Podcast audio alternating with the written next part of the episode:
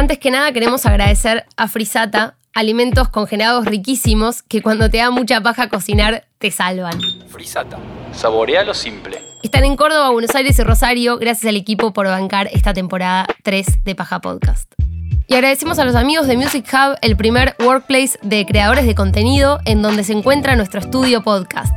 Los puedes encontrar en Instagram como arroba musichub.ar. Y ahora sí, dicho esto, empezamos con Paja Podcast. Ese, ¿estás por ahí? Arre.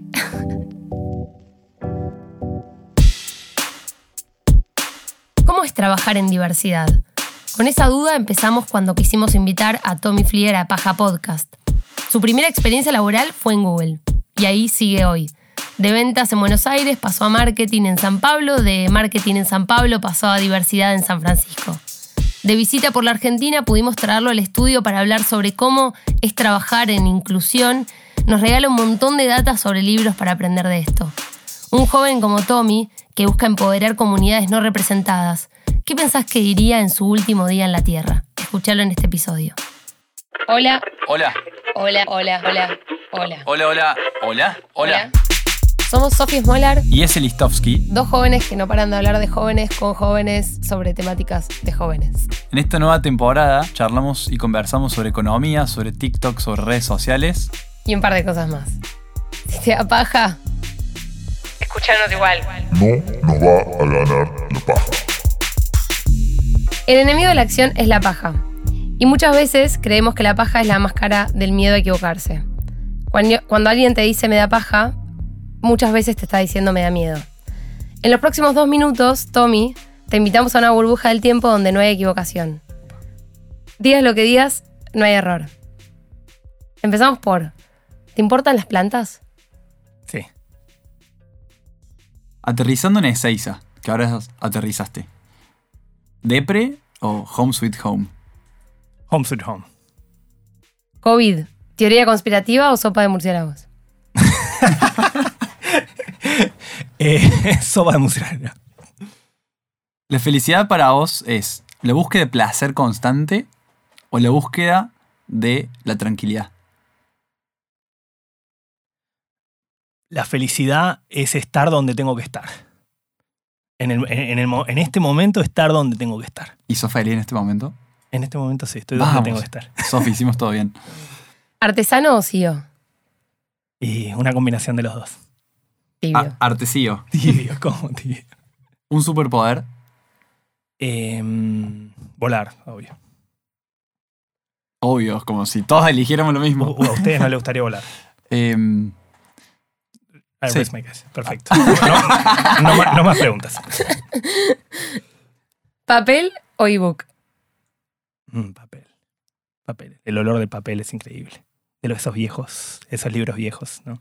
rayarlos. Oh, sí, siempre, siempre. O sea, ¿lo, lo abrís y lo lees? Sí, sí, sí. Le metes la cara Es ahí. medio raro, pero sí, sí, sí, sí, lo sé. Me amo, amo tener esos libros viejos. Sí, es como que tiene una, su propia historia. Doy fe de que fui a su casa en San Francisco y tiene una linda biblioteca con libros viejos. Sí, sí, sí. ¿Los tenés de adorno o leíste la mayoría? La mayoría los leí. Algunos los tengo de adorno. Qué bueno. ¿Qué te da paja? Personal y del mundo. Bueno, tantas cosas me dan paja. Em, primero, lo que ustedes decían, la perfección. Ustedes decían paja. Y digo, ¿qué me da paja? ¿No? Nos da tantas, tantas cosas nos da paja. La perfección me da paja. Porque es un mandato de nuestra sociedad ahora de que todo tiene que ser perfecto. Mismo en el mundo corporativo, que es donde yo me manejo. eh, todo tiene que salir perfecto. En cualquier presentación, en cualquier proyecto de trabajo, en cualquier cosa, todo tiene que ser perfecto. Y perfecto es siguiendo un modelo. ¿Qué, qué carajo es perfecto, no? Entonces, eh, me molesta, me estresa, me molesta porque te limita lo que vos podés ser. Porque si vos ya querés ser algo, no sabés lo que podés devenir. No sabés en lo que te podés transformar. Entonces eso me vuelve loco, me estresa demasiado. Y creo que por eso necesitamos, estamos todos en la búsqueda de autenticidad. ¿no? Ahora necesitamos tanta cosa auténtica porque parece que todo está hecho acartonado, todo tiene que ser como tiene que ser. Eso me da una paja absoluta. eh, también me, y me estresa también el no equivocarme, porque siempre me equivoco. Entonces eh, me molesta. Y después también me molesta... Va- van a ver que mis ideas muchas veces son contradictorias, pero no necesariamente son contradictorias. Me molesta también el tener que ser auténtico, entonces voy a dejar fluir cualquier cosa que venga como una catarsis. Y, y eso tampoco es autenticidad. No prepararse no significa ser auténtico. Uno puede prepararse para las cosas y después la, la vida pasa, ¿no? Como, como decía, creo, Tyson. O sea, prepararte para la perfección, pero después tener lugar para equivocarte. O sea, ese sería tu mejor escenario. No, no, pre- no, no. Pre- prepararme para poder, por ejemplo acá, para poder compartir una parte de mí. Prepararme, ¿qué es lo que quiero compartir? Pensarlo. Y después, una vez que estás acá, y bueno, dejar Fluir. fluir, y ver qué, qué- qué te viene. Así en cualquier cosa. Cualquiera esta presentación o proyecto, cualquier cosa. ¿Y qué es para vos lo contrario a la perfección? ¿O, o qué es un escenario donde te gustaría a vos que esa corporación, esa organización, esos diálogos o esos productos que generes, como no tiendan a la perfección, pero que tiendan a... ¿A qué? Porque en general no- hay, un- hay una, una tendencia, un movimiento que es, que es como perfo- personas perfeccionistas o personas que tienden a la excelencia. Bien. Y que parece como muy fina la diferencia, o parece casi lo mismo, pero en general una persona que tiende a la perfección, en general termina buscando en qué, por qué no fue perfecto. Mm. Como, si fue increíble, pero estás buscando por qué, qué le faltó para ser perfecto. Y un perfil o una persona que busca la excelencia, en general tiende a ver todo el 99.9% de que se hizo bien. Y como que dio lo mejor, y ya el resultado no sé si depende tanto de nosotros, pero lo, in- lo interesante es la intención, la profesionalización que le metió y todo.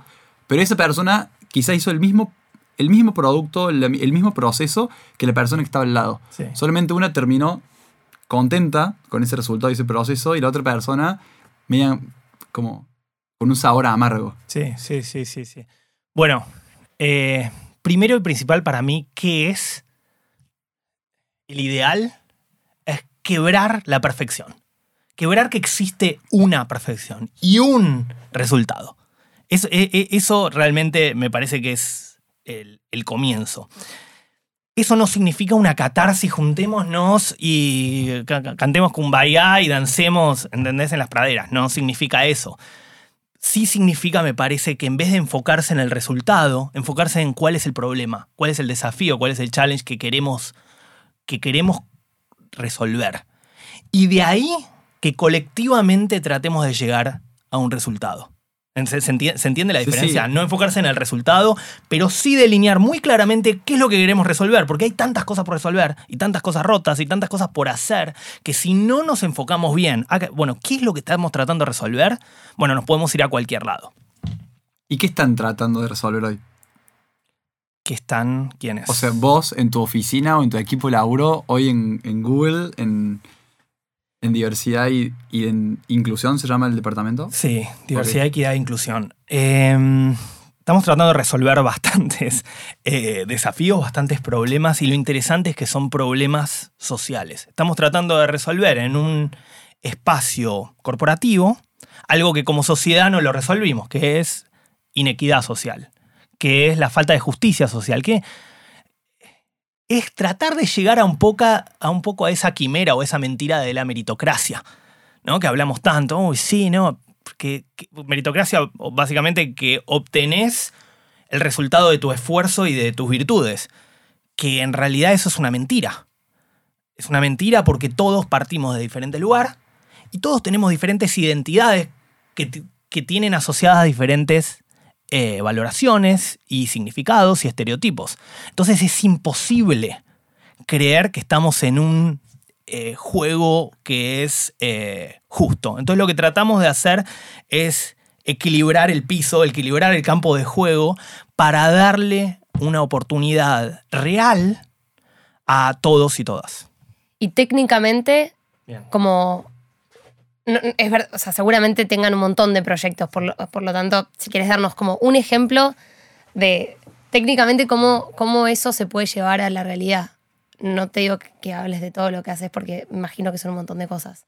Sí. eh, bueno, Primero, como decía antes, me parece lo principal es enfocarse en qué es lo que estamos tratando de resolver, porque hay tantas cosas por resolver. Sí. Y también qué colectivo y qué audiencias eh, tratamos, porque los sistemas de opresión, si bien son similares, actúan de manera diferente. Actúan de manera diferente no solo en diferentes identidades, como puede ser el racismo o el sexismo, sino también en diferentes contextos. El eh, ser inmigrante de argentino, por ejemplo, en Brasil es completamente diferente a ser inmigrante argentino eh, en Estados Unidos. Entonces, a tu pregunta, eh, me parece que es dependiendo de lo que tratamos de resolver. Si tratamos de resolver diversidad, diversidad, hay este dicho que dice que es diversidad es ser invitado a la fiesta e inclusión es poder tocar la música. Di- diversidad es, o diversidad es contar los números e inclusión es que esos números cuenten. Entonces, eh, diversidad es representación. Entonces, nuestro objetivo es, tenemos representación cuando estamos contratando, por ejemplo, para un equipo. Sí, obviamente, la vara tiene que estar en lo que vos necesitás, tiene que estar alta, eso siempre, no se negocia. Pero después, uno no solo está contratando una persona para un rol, uno está contratando una persona que va a jugar en un equipo. Es como en un equipo de fútbol que vos solo tengas todos delanteros, todos Messis. Y bueno, no, necesitas un Schiavi, un número 2, un arquero. Eh, entonces vos tenés que mirar eh, la diversidad de tu equipo y si tu equipo refleja la diversidad de tus usuarios, la, diversidad que existe en tu sociedad. Eso es diversidad. Y después de inclusión, dependiendo de lo que tratamos de resolver. Inclusión puede ser entendida como pertenencia. Inclusión se dice que no es eh, solo estar en la mesa, sino eh, sentirse bienvenido, poder elegir la carta.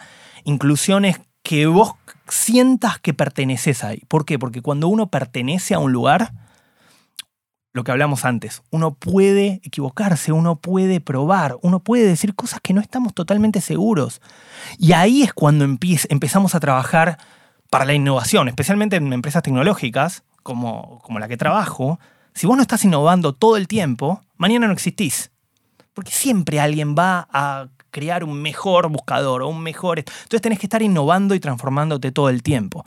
Entonces, eh, pero para que eso suceda, no solo necesitas diferentes perspectivas, sino crear un espacio, un clima que lo, eh, que lo permita, que permita eh, ese, ese juego, que permita tomar riesgos, ese seguridad eh, psicológica. ¿no? ¿Y, y crees que hay una relación directa, en función de lo que dijiste recién, entre la inclusión y la innovación? 100%. 100%, 100%. O sea, en lugares donde no, te- no me animo a, a ser yo realmente o a equivocarme en, una, en un contexto donde el error esté bien asimilado, como si yo estoy seguro que lo que voy a hacer va a andar, va a funcionar, no sé si estoy innovando. no, no estás. Entonces, como nada. me parece muy interesante esa relación entre la inclusión y, y- y organizaciones innovadoras. Sí, sí, tot- pero totalmente, totalmente. Porque muchas veces decimos, uy, queremos el out of the box, queremos a alguien que venga fuera de la caja y traiga ideas diferentes.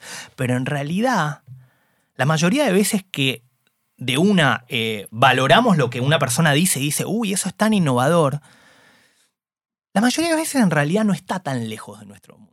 En cambio, las ideas que realmente son disruptivas son las que te dicen y vos decís, "¿Qué- ¿qué me estás diciendo?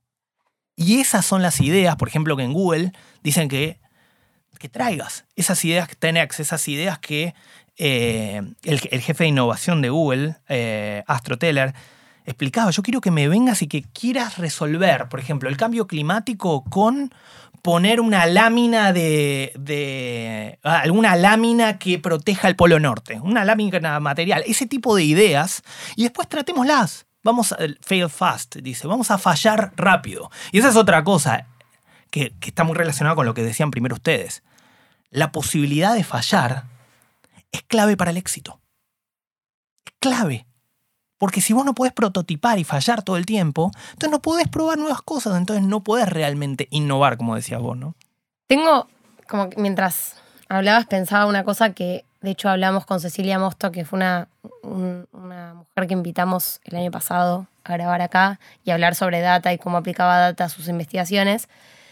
Y ella estaba tratando de probar una teoría que era, si agarras un grupo de jóvenes que tuvieron una vida difícil en términos de que no tuvieron eh, todas las necesidades satisfechas o que no tuvieron acceso a, mm, a privilegios, em, barra un grupo que sí las tuvo y que fue al colegio, porque el colegio fue una buena universidad, después de la universidad hizo un máster y qué sé yo. Esa adversidad que vivieron, que vivió un grupo de, de- jóvenes en, en situaciones más vulnerables, generaban como una, un, un espacio más, em, más propicio como a- al equivocarse, al, al error, como que le tenían mie- menos miedo al error por no haber estado en, una- en un sistema, no haber sido parte de un sistema tan estructurado como el que te dice el colegio, ahora después una buena universidad, una no sé qué, la exigencia de los padres en términos de qué sé yo. Dice, es, es- ese terreno de adversidad después te generaba mejores oportunidades de innovación y demás. Sí, me encanta. Y decía que estos 10 que tuvieron todo el privilegio van a llegar lejos. Pero uno de los otros 10, solo uno, porque en el medio se tienen un montón de barreras, ese uno va a llegar mucho más lejos que todos los otros 10 que hicieron todo el camino del sistema privilegiado. ¿Por qué? Porque tiene ese margen. Y no sé, pensaba, tipo, pensando países, Tel Aviv, digo, eh, eh, como, una, como ciudad, perdón, Israel, pero pensando en Tel Aviv como una ciudad que por tener una adversidad de, tener que, digo, estar en medio de una guerra constante, tienen que todo el tiempo estar pensando en innovación o estar pensando en soluciones y demás. Entonces creo que hay un terreno dentro de esa adversidad que creo que hoy necesitan las corporaciones adquirirlas porque necesitan esa adversidad, porque creo que hasta el día de hoy venían contratando personas muy dentro del sistema o que, no sé, igual lo tiro como una posibilidad y quiero que ahí como... ¿Qué pensás? Me, me encanta lo que estás diciendo. Me pare- bueno, usted- me, me- surgen 300 millones de ideas. Si ustedes, por favor, interrúmpanme a cualquier momento, porque yo, como pueden ver, Siento que esta conversación va a terminar. decir, Tommy, por favor, callate. Toda la gente que ahora está escuchando esto tenga paciencia. Entonces, eh, lo primero es que, que llegar lejos, me parece. Porque llegar lejos, que tener más plata. Lamentablemente, por algo, digamos, trabajamos en lo que trabajamos. Y ta- tanta esta idea de equidad y no igualdad de tratamiento, sino de empoderar a diferentes colectivos, dependiendo, eh, digamos, lo que, lo, que se necesita para justamente crear ese eh, espacio un poco más justo. Eh, me, me- parece que es fundamental porque, como decías vos, la mayoría no va a llegar. Por algo, el 90% que nace pobre sigue, sigue siendo pobre eh, al final de su vida y el 90% que nace rico sigue siendo rico al final del día. El otro día estaba viendo uno de esos estudios que es más o menos una cosa así. ¿Por qué? Porque el, el sistema está creado de una manera en el que estos privilegios y estas oportunidades eh, se mantienen a lo largo del tiempo. Ahora, si estamos hablando de innovación, si estamos hablando de hacer cosas diferentes, o mismo, como, como decíamos, de, de felicidad, que es un camino ahí medio espinoso porque eh, depende mucho cómo lo, vos lo definas, me parece que eh, yo estoy de acuerdo que esa curiosidad, esa, ese coraje de tener que probar cosas nuevas, estar fuera de la zona de confort, explorar, va a llevarte a mejores resultados, por ejemplo, de innovación. O resultados de quiero hacer alguna cosa disruptiva, algún proyecto disruptivo. Muy probablemente quien está ya achanchado y acomodado en su zona de confort porque dice, bueno, ya está, yo ya sé que voy a tener esto después y me voy de vacaciones, está todo bárbaro. Bueno, en general no va a tener esa, eh, esa inclinación, ¿no? Por eso me- algo que me sorprendió mucho, yo, yo en Google estuve en muchos equipos diferentes. Yo estudié ciencias políticas, empecé en ventas, después me fui a marketing y ahora trabajo en eh, diversidad, ¿no? Y, Y en siempre- diferentes países. y en diferentes países, no hablando también los, pa- lo- lo- las lenguas. Entonces, lo que me llamó la atención es que empresas como Google y tantas otras, no, cuando te entrevistan, no quieren ver cuánto vos sabés, sino cuánto vos podés aprender. Te entrevistan más por las preguntas que vos haces que por eh, cuánto vos sabés. Por ejemplo, yo entré a marketing sin saber nada de marketing y me dieron un presupuesto de 10 millones de dólares y que maneje un producto Google Cloud en América Latina. Y a mí me, volaba la cabeza, porque digo, yo no sé nada de marketing, me hablan de las 4P, no, ten- no tenía ni la menor idea de qué me estaban hablando. Pero me parece que hoy en día las empresas y los sistemas te- tienden a eh, entender en realidad que esta curiosidad es lo que nos va a traer eh, mejores resultados. Y ustedes que trabajan tanto con educación, también nos hace repensar un poco estos sistemas enciclopedistas, que obvio tenemos que tener una base de cultura general, etcétera, para entender, porque la historia, creo que Stalin dijo que la historia no se repite, sino que rima. Eh, pero, o sea, tenemos que entender, porque en general repetimos muchos de los errores del pasado, pero simplemente una cosa enciclopedista que repetimos lo que dicen los autores no sirve para nada. Tenemos que empezar a pensar y a entender cómo, a, tener nuestras propias preguntas, ¿no? Sí, nuestros propios cuestionamientos. Una de las editoriales de, de una de las personas que, que escribe para New York Times, eh, a final del 2020 sacó una, como un artículo que era muy interesante, que era sobre educación y, y organizaciones bastante grandes y cómo las personas que trabajan ahí adentro, qué esperan de las organizaciones. Eh, y lo conectado con las universidades y, eh, y como las mini academias que tienen las diferentes corporaciones, organizaciones. Y lo que decía como en algún punto el, todo el sistema educativo hoy está preparado o está diseñado para que las personas estudien por si en algún momento lo necesitan. Pero en general, casi el 80% de lo que estudian, como que en ningún momento lo aplican o nunca lo necesitan.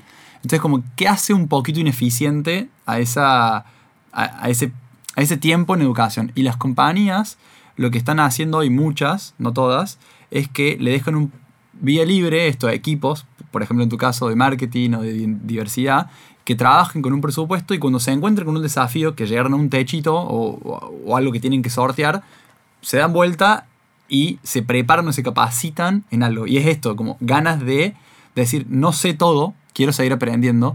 Y como que hoy jóvenes están eligiendo el trabajo en función de dónde tienen esa, por un lado, libertad para poder hacer cosas, pero por otro lado, ese potencial a seguir aprendiendo durante el momento que están Hmm. trabajando. Entonces, como que en algún punto están tomando roles de fuentes de, de aprendizaje las, Mm. las- las compañías. Eh, nada, no sé, como, ¿qué ves vos que está sucediendo dentro de Google? Y creo que está súper alineado a, a esta editorial. Em, también me surgen mil ideas. Está buenísimo esto que estás compartiendo. Ese. El, em, lo primero es cómo organizamos nuestro propio trabajo. Todos los equipos, sean en marketing, sean en diversidad, eh, en general vos tenés estos desafíos, estos grandes goals como objetivos, metas, y te dan tres meses o seis meses, un trimestre o un semestre para eh, bueno, resolvelo. Y no tanto el micromanagement de decirte tenés que hacer esto y tenés que hacer esto, tenés que hacer otro. Malos managers hay en todos lados, malos gerentes hay en todos lados, ¿no? Y, y- Y buenos no. O sea, no están en todos lados. Los buenos. Los buenos Es- no. es no, no, es verdad, no. Es cada vez, más- es cada vez más difícil, ¿no? Eh, porque. sí, ese es otro tema, pero. eh, porque la, porque la, gente, la gente dice que no deja trabajo, sino de, eh, malos managers, ¿no? Malos gerentes. Y el problema de los gerentes, a, mí me parece, es que vos hagas un bien, bien un trabajo no significa que vos podés acompañar a un equipo y crear buenos equipos y coachear bien. Digamos, son cosas diferentes, ¿no?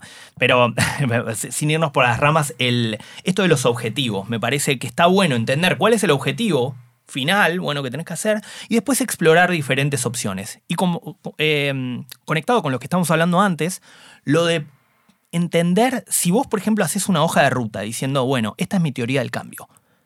Este es mi estado de nirvana, a donde quiero llegar, y decir, estos son los objetivos que tengo, y va a pasar esto, va a pasar esto, va a pasar esto. Y muchas veces no termina pasando. Pero no ver eso como un fracaso, sino ver todos los insights y los aprendizajes que tuvimos a lo largo del camino, van a ayudarnos en, el próximo, en la próxima iteración a llegar a ese objetivo de una manera mejor. Eh, entonces me parece que es fundamental para justamente tener mejores equipos y tener mejores resultados, poder permitir esa libertad, esa flexibilidad. Después lo que decías vos de los jóvenes es algo que me pasa a mí, que estoy, me parece, entre, entre diferentes, entre, entre millennials y centennials. Bueno, los centennials me quedan un poco lejos, pero eh, yo necesito mi brújula para entender si me tengo que ir o no de un equipo, siempre supe que quería hacer impacto social, trabajar con algo relacionado a la diversidad. Pero el problema de nuestra generación es que lo queremos ya. Digo, yo no quiero tener jefes, quiero viajar por el mundo y quiero trabajar en diversidad. Bárbaro. Y yo quiero un helado de limón. ¿Qué crees? Eh, está bien, digamos, pero no. Por eso me parece que más interesante lo que decías vos. En vez de enfocarse solo en el qué, tener estos metas a largo plazo o hacerlas en tu tiempo libre, eh, pero el cómo, enfocarse en el cómo. Y mi brújula es tener el espacio de poder aprender. Si dejé de aprender, por algo me fui tanto de tantos equipos. Yo trataba de aprender, aprender, estar lejos de la zona de confort, no tener idea. Una vez que ya medio que la sé, bueno, ahí me iba. Porque yo sabía que no quería ser marketer, no quería ser vendedor. Quería llegar a otro lugar. Pero sabía que cualquier trabajo me podía enseñar algo. Entonces, estar fuera de esa zona de confort y que me dejen aprender, cuestionar y crecer, para mí es fundamental. Hermoso. El otro día, eh, Meli Furman, eh, la escuchábamos y ella decía, la, escue- en la escuela no todo tiene que ser siempre todo divertido, pero sí tiene que tener sentido. Mm. Que en algún punto me parece que es eso, ¿no? Como, bueno, no todo va a ser entretenido, pero en el momento que pierde el sentido, ese propósito, ese objetivo por el que estabas ahí, por ejemplo, sea aprender, Sí. bueno, ya está, llegó su momento. Tommy, estuviste en distintos equipos, como contabas recién, y fuiste pasando de país a país. De Argentina te fuiste a Brasil sin hablar portugués, y bueno, por amor también un poco. Y después te fuiste a San Francisco y ahora estás ahí en, en la tierra en la tierra demócrata de Estados Unidos, en California. Eh, sos un híbrido entre estabilidad y cambio. O sea, trabajaste en distintos equipos, pero siempre en la misma compañía, siempre en Google. Eh, ¿Qué te cuesta más de las dos cosas? ¿Qué pensás que le cuesta más a los jóvenes entre estabilidad y cambio constante? Mm. Yo creo. eh, bueno, también es una muy buena pregunta. Eh, es muy buena pregunta porque tiene muchas respuestas y no tiene una respuesta. Eh, el, me, me- me parece. Lo, lo primero es mi híbrido, digamos. Por, ¿Por qué fui cambiando tanto?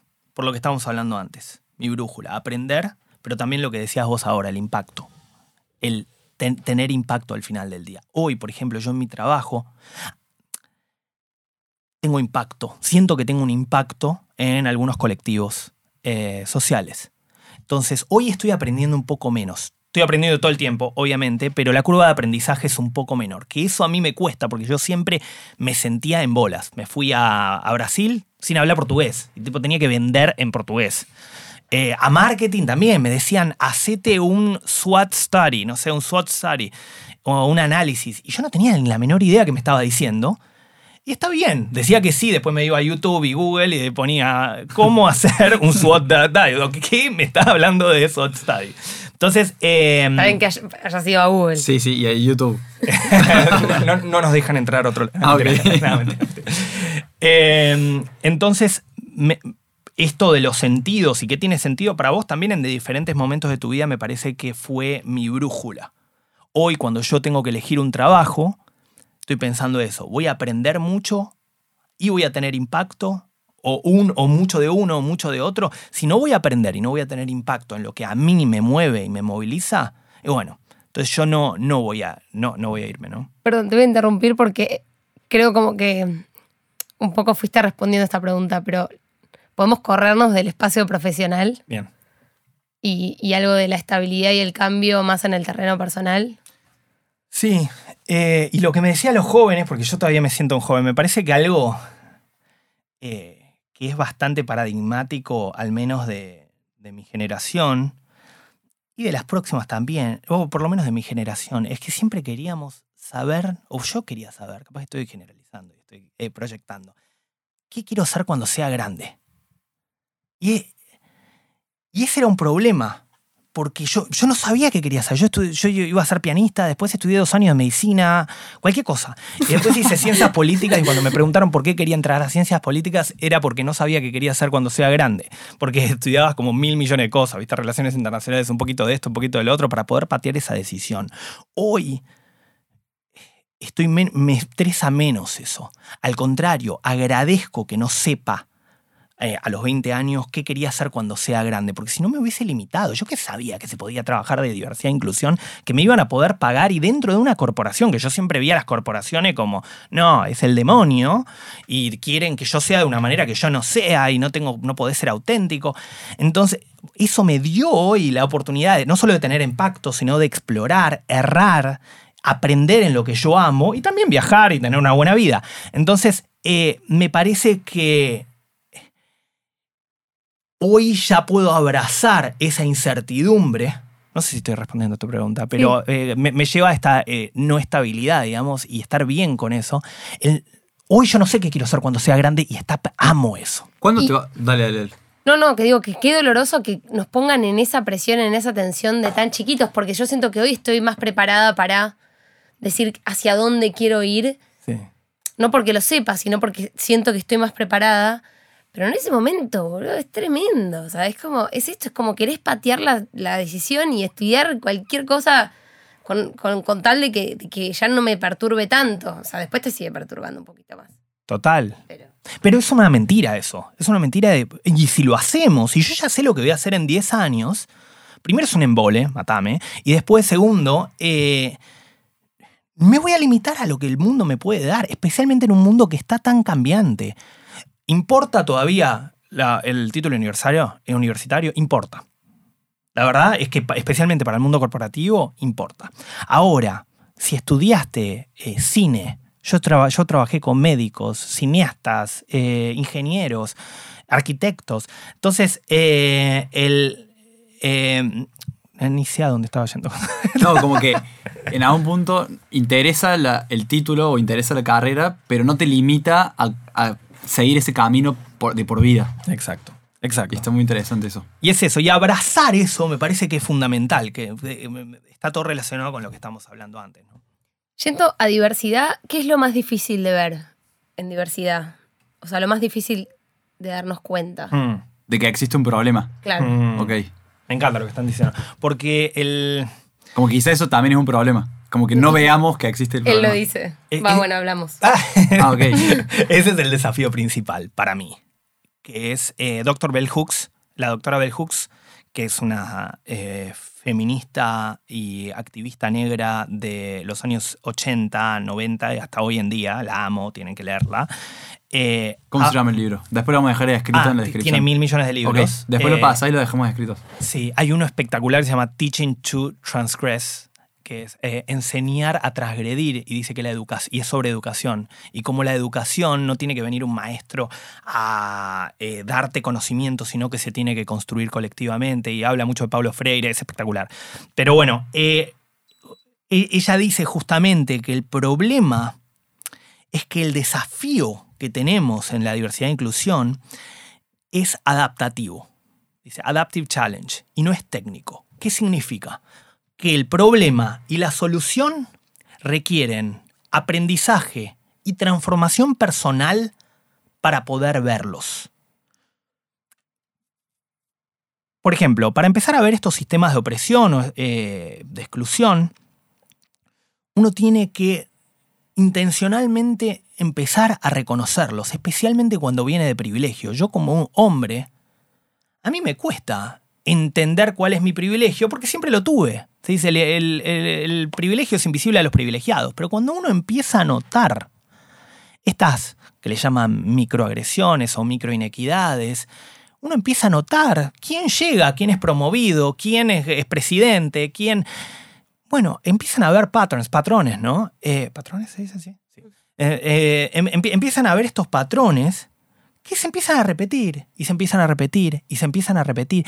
Y, es- y- cuando uno los empieza intencionalmente a ver, dice, bueno, espera, acá hay un problema. Ahora, después las soluciones, uno tiene que también ser excesivamente intencional.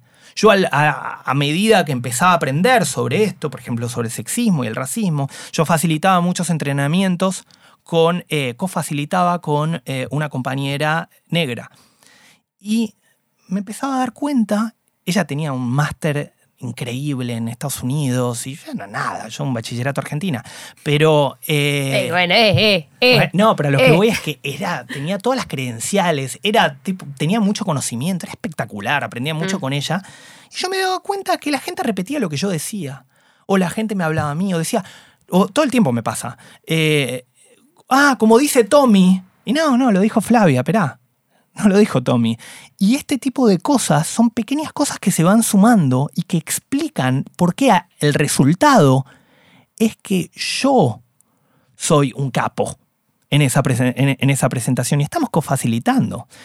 Eh, eso explica por qué ella tiene que todo el tiempo explicar sus credenciales y mostrarlas.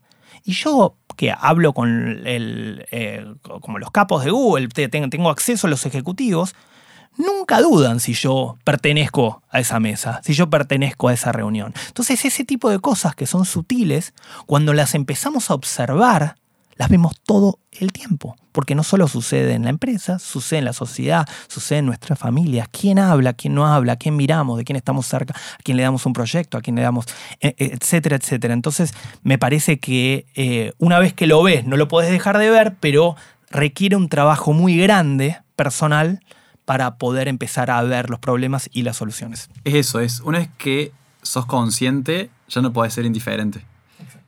Eh, y, y en qué fuiste consciente que ya no podés ser indiferente que descubriste así en el último tiempo? Como que antes decís como, ¿cómo no lo veía? Así como eh, por ahí con racismo, por ahí con micromachismos. Yo personalmente descubrí que estaba lleno de micromachismos en mis actitudes, en mi diálogo, en mi lenguaje, en mi, en mi relación con, con mujeres, o sea, en, en- todo. Pero, ¿qué descubriste vos gracias a haber empezado a trabajar en, en este lugar, en este departamento de Google, así? Eh, me encanta de la, manera la, manera en que lo pusiste en primera persona. Me parece eh, fundamental y, y también eh, en, en mi propio camino, ¿no? que, es, que, es, que es un camino. Nadie de, oh, de repente so woke, tipo, estoy despierto. No. Digamos, el estar- empe- lo empezaste a ver, listo, empecé a trabajar en eso. Como dijiste vos, empe- lo empezaste a ver, listo, empecé a trabajar en eso. Ya no te podés Porque hacer hay, el, hay tanto Sí. que no vemos constantemente. Eh, y me parece que e- e- eso es lo primero, de darme cuenta que el trabajo tiene que ser sobre mí mismo, para después poder ser más efectivo. Pero el trabajo es sobre uno mismo. Cuando hablamos de la famosa deconstrucción, no es ver cómo nuestro tío es un machista, sino es ver cómo nosotros somos machistas. Nuestro trabajo es empezar a poder reconocer en nuestra mente nuestros propios pensamientos, porque el problema es que nos enseñaron que ser machista o ser racista es ser mala persona, pero en realidad es ser humano en esta sociedad. Fuimos socializados de esa manera. De a, a los 3 y 4 años ya hay varios estudios que muestran que aprendemos que hombre vale más que mujer, que más blanco vale más que más negro. Entonces, y nos enseñaron, pero es ser malo ser racista.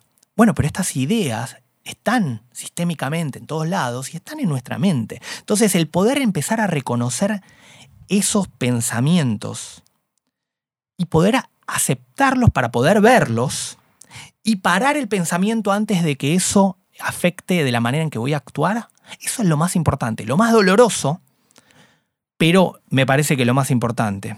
Y específicamente algo que yo me di cuenta y que ahora claramente no lo estoy haciendo bien, es algo que eh, una eh, académica brasilera, Yamila Rivero, habla que es lugar de fala, el lugar de hablar, el darme cuenta que mi espacio y mi lugar y mi plataforma, muchas veces ser un aliado es poder dejar el lugar a alguien que normalmente no estaría ahí. Dejárselo, por ejemplo, en el caso anterior, a una mujer o una mujer de color.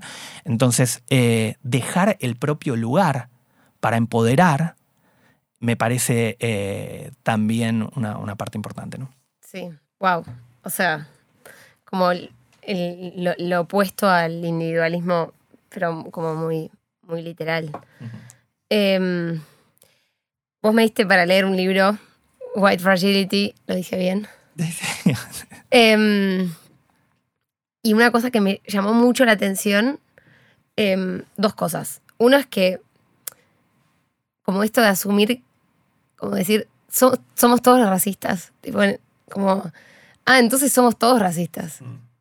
Como eso, como que fue un, em, como un momento de, tipo, mm, como de flash, de poder entender que, que éramos todos al final racistas y, y que es muy difícil decir soy racista.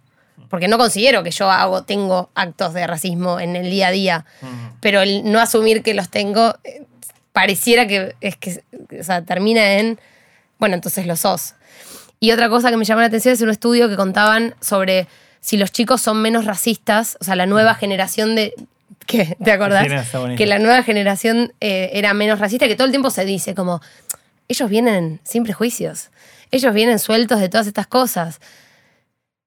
Y lo que mostraba el estudio es que los ponían como les hacían preguntas para identificar a ver cuán- qué- cu- cuántos comentarios racistas tenían y cuando le ponían la mirada a un adulto no tenían comentarios racistas. Cuando se iba la mirada del adulto eran racistas y tenían comentarios de racismo como muy heavies, muy profundos, como que la mirada del adulto es lo que les pone el freno y lo que naturalmente les sale es ser racistas. Y me flasheó porque, digo, si, una- si hay una cosa que se dice es que las próximas generaciones no tienen todos estos, todas estas ideas y que, y que es una como generación mejorada en ese sentido. Y dije, bueno, ¿estará en el ser humano? ¿Será natural? Como, y que hay algo que en vida tenemos que deconstruir, como si, si fuese nuestro objetivo, venimos acá, o no sé, o si, porque si ellos ponele en el día de mañana se convierten en padres y estuvo en su esencia en el momento en que nacieron, mm, van a, van a seguir teniendo ese sesgo. Mm. Yo, Eh, o sea, mi hipótesis era absolutamente contraria a eso.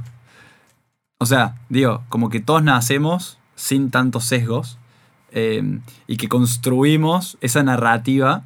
Esa es mi hipótesis. Después el resultado del, del estudio puede estar re equivocado con lo que pienso. Eh, pero siento de que, de que incluso hu- hubiera pensado al revés. Que, que, que ese discurso viene del adulto, ¿entendés? O sea, no construido por los mismos... Pero, pero es muy loco que cuando está el adulto no, no lo dicen, como si como lo que los prohíbe es la mirada del adulto, pero en soledad Sí. Sí, sí, no, está buenísimo estos puntos que estás trayendo, Sofi. Y me parece que. Porque está, bueno, está, está buenísimo por muchas razones. Eh, el- el primero es que el efecto de la socialización, de la racialización, de la manera en que nosotros nos socializamos, desde cuando hablamos de raza en, Estados Unidos o, o en inglés, es más sobre eh, tu color de piel, ¿no? Y tu presentación, digamos, eh, hace parte de tu identidad y eso ya tiene muchas eh, valoraciones y muchos estereotipos ligados a eso. Y en el proceso de socialización ya pasa en los años 1, 2, 3. Por algo a los 3, 4 años esos estudios, como, como este que estabas mostrando vos, ya muestra que, eh, uno, que nos enseñaron eh, estas jerarquías sociales completamente arbitrarias, no, no es algo natural, sino que socialmente durante 500 años, pensemos que habían estudios hace 100 años científicos, entre comillas, eh, mostrando cómo los negros eran menos humanos. Ese era el problema, que lo hacían científico. O sea, que lo dibujaban en un escenario de ciencia. Sí, total, total. Pero, pero mismo el de las mujeres, el otro día había el debate del, de la- del voto femenino en, en los 1947, algo así. Acá en Argentina y decían, no, bueno, pero las mujeres son irracionales, no pueden razonar como los hombres. Entonces, le damos un halo de eh, seriedad e intelectualidad para eh, replicar estos mismos sistemas eh, de opresión, ¿no? Eh, entonces, esta socialización, cuando uno dice, que decías vos, entonces somos todos racistas y todos vivimos en una sociedad racista. Y uno puede ser, no, no existe, y todos hacemos parte de este sistema. No, no existe no ser nada. Ah, no, yo no hago nada. Todos hacemos Es parte. como una escala. Todos participamos de esa escala. Exactamente. Y vos sos o no haces nada y dejás al racismo que pase y lo omitís, entonces vos lo replicás. O sos antirracista, como decía la doctora Angela Davis, que decía, vos podés ser o racista o antirracista. Y después lo que decías vos, Sofi, que está buenísimo lo de, en realidad no es un evento, sino que es un sistema. No es un evento, ah, bueno, el Ku Klux Klan es racista. No, no, pará, no. Esos son objetivamente, activamente y racionalmente racistas. Pero no, este es un sistema que da más y menos a otros vaciado en el color de piel. Y después también lo que está buenísimo de, esto, no solo en entender este sistema y que todos hacemos parte y que todos tenemos nuestra responsabilidad, sino también alejarse del binario, que vos también eh, te referías a eso, del binario bueno-malo. Ah, entonces soy malo si soy racista. No, fuiste socializado en este mundo. Entonces, eh, en este mundo que por 500 años estuvo divulgando estas ideas para poder deshumanizar a un grupo de personas y que tenga después réditos económicos, etc. En fin, entonces me parece que es fundamental empezar a hacernos este tipo de preguntas, ¿no? Bueno, Tommy. Hay, que, hay, que, cerrar y te juro que no tengo ganas, pero, pero por una cuestión de tiempos.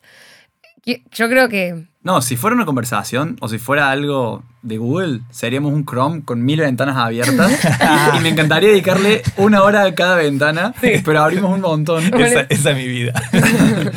y... La de todos. Sí, me parece que todo el mundo tiene. Eh, bueno, para ir cerrando, sos una persona que tiene muchas, tiraste ahora, me imagino que el resto de tu vida tenés un montón de quotes para cada cosa, como frases así como que tienen sentido para, para ese momento. Si tuvieras un cartel donde pasan 5 millones de personas todos los días en un auto mirando ese cartel, ¿qué pondrías así como tu frase, ¿entendés? Que, que 5 millones de personas todos los días le vean. Es re difícil la pregunta. No, es, jodidísimo. Y yo no sé la mía. Es jodidísima. Dificilísimo.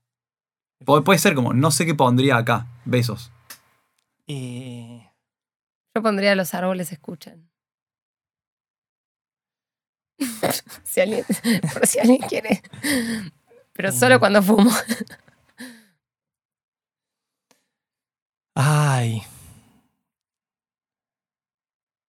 Ay, además tiene que ser una frase mía, entonces es difícil. No, pues, no, importa. Podemos usar como managers buenos o managers malos ahí en todos no, No, no, no. Imagina moría con esa frase, el horror. lo más corporativo. Total, no, terrible. Tipo, para ser un líder. no, no, no. La, verdad es que es, es complicado, pero me molesta mucho la idea, si bien un objetivo de mi vida es dejar el mundo mejor de lo que lo, me lo dieron, me molesta mucho esta necesidad que tenemos de trascendencia. Tremendo. Capaz que lo dejaría en blanco, porque el, otro día también Sofi me preguntaba, bueno, y una, una pregunta parecida sobre qué tweet pondría, no sé qué.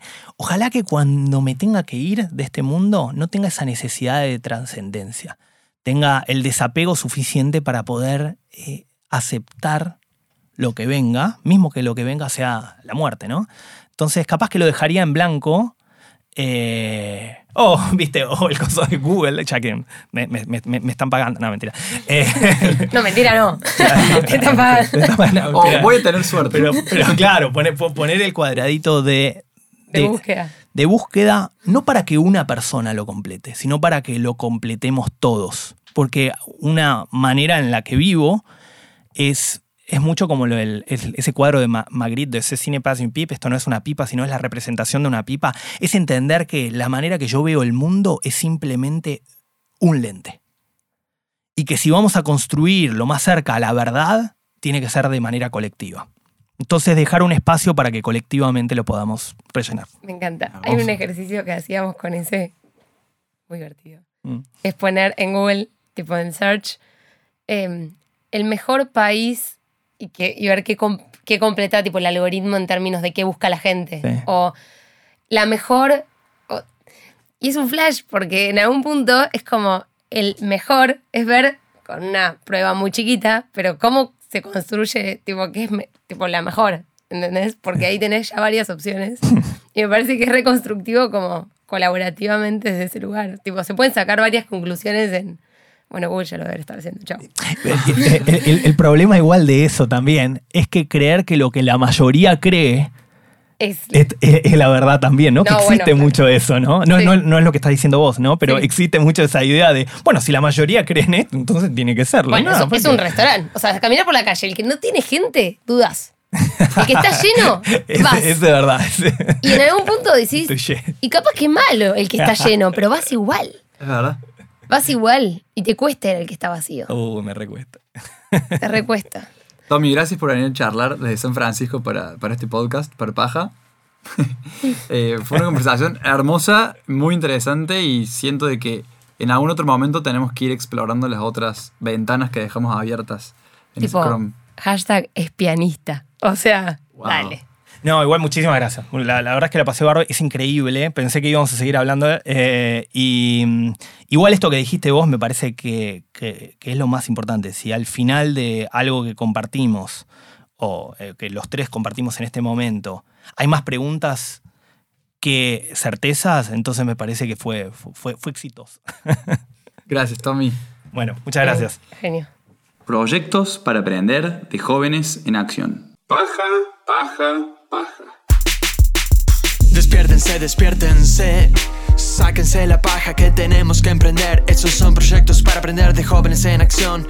Para sacar las manos del pantalón y acabar con todo lo que tire para atrás. Renovar la forma que tenemos de pensar. Eh, Pero no te asustes, no todo está perdido. Basta de dejar que el tiempo pase inadvertido a sacarse la paja podcast.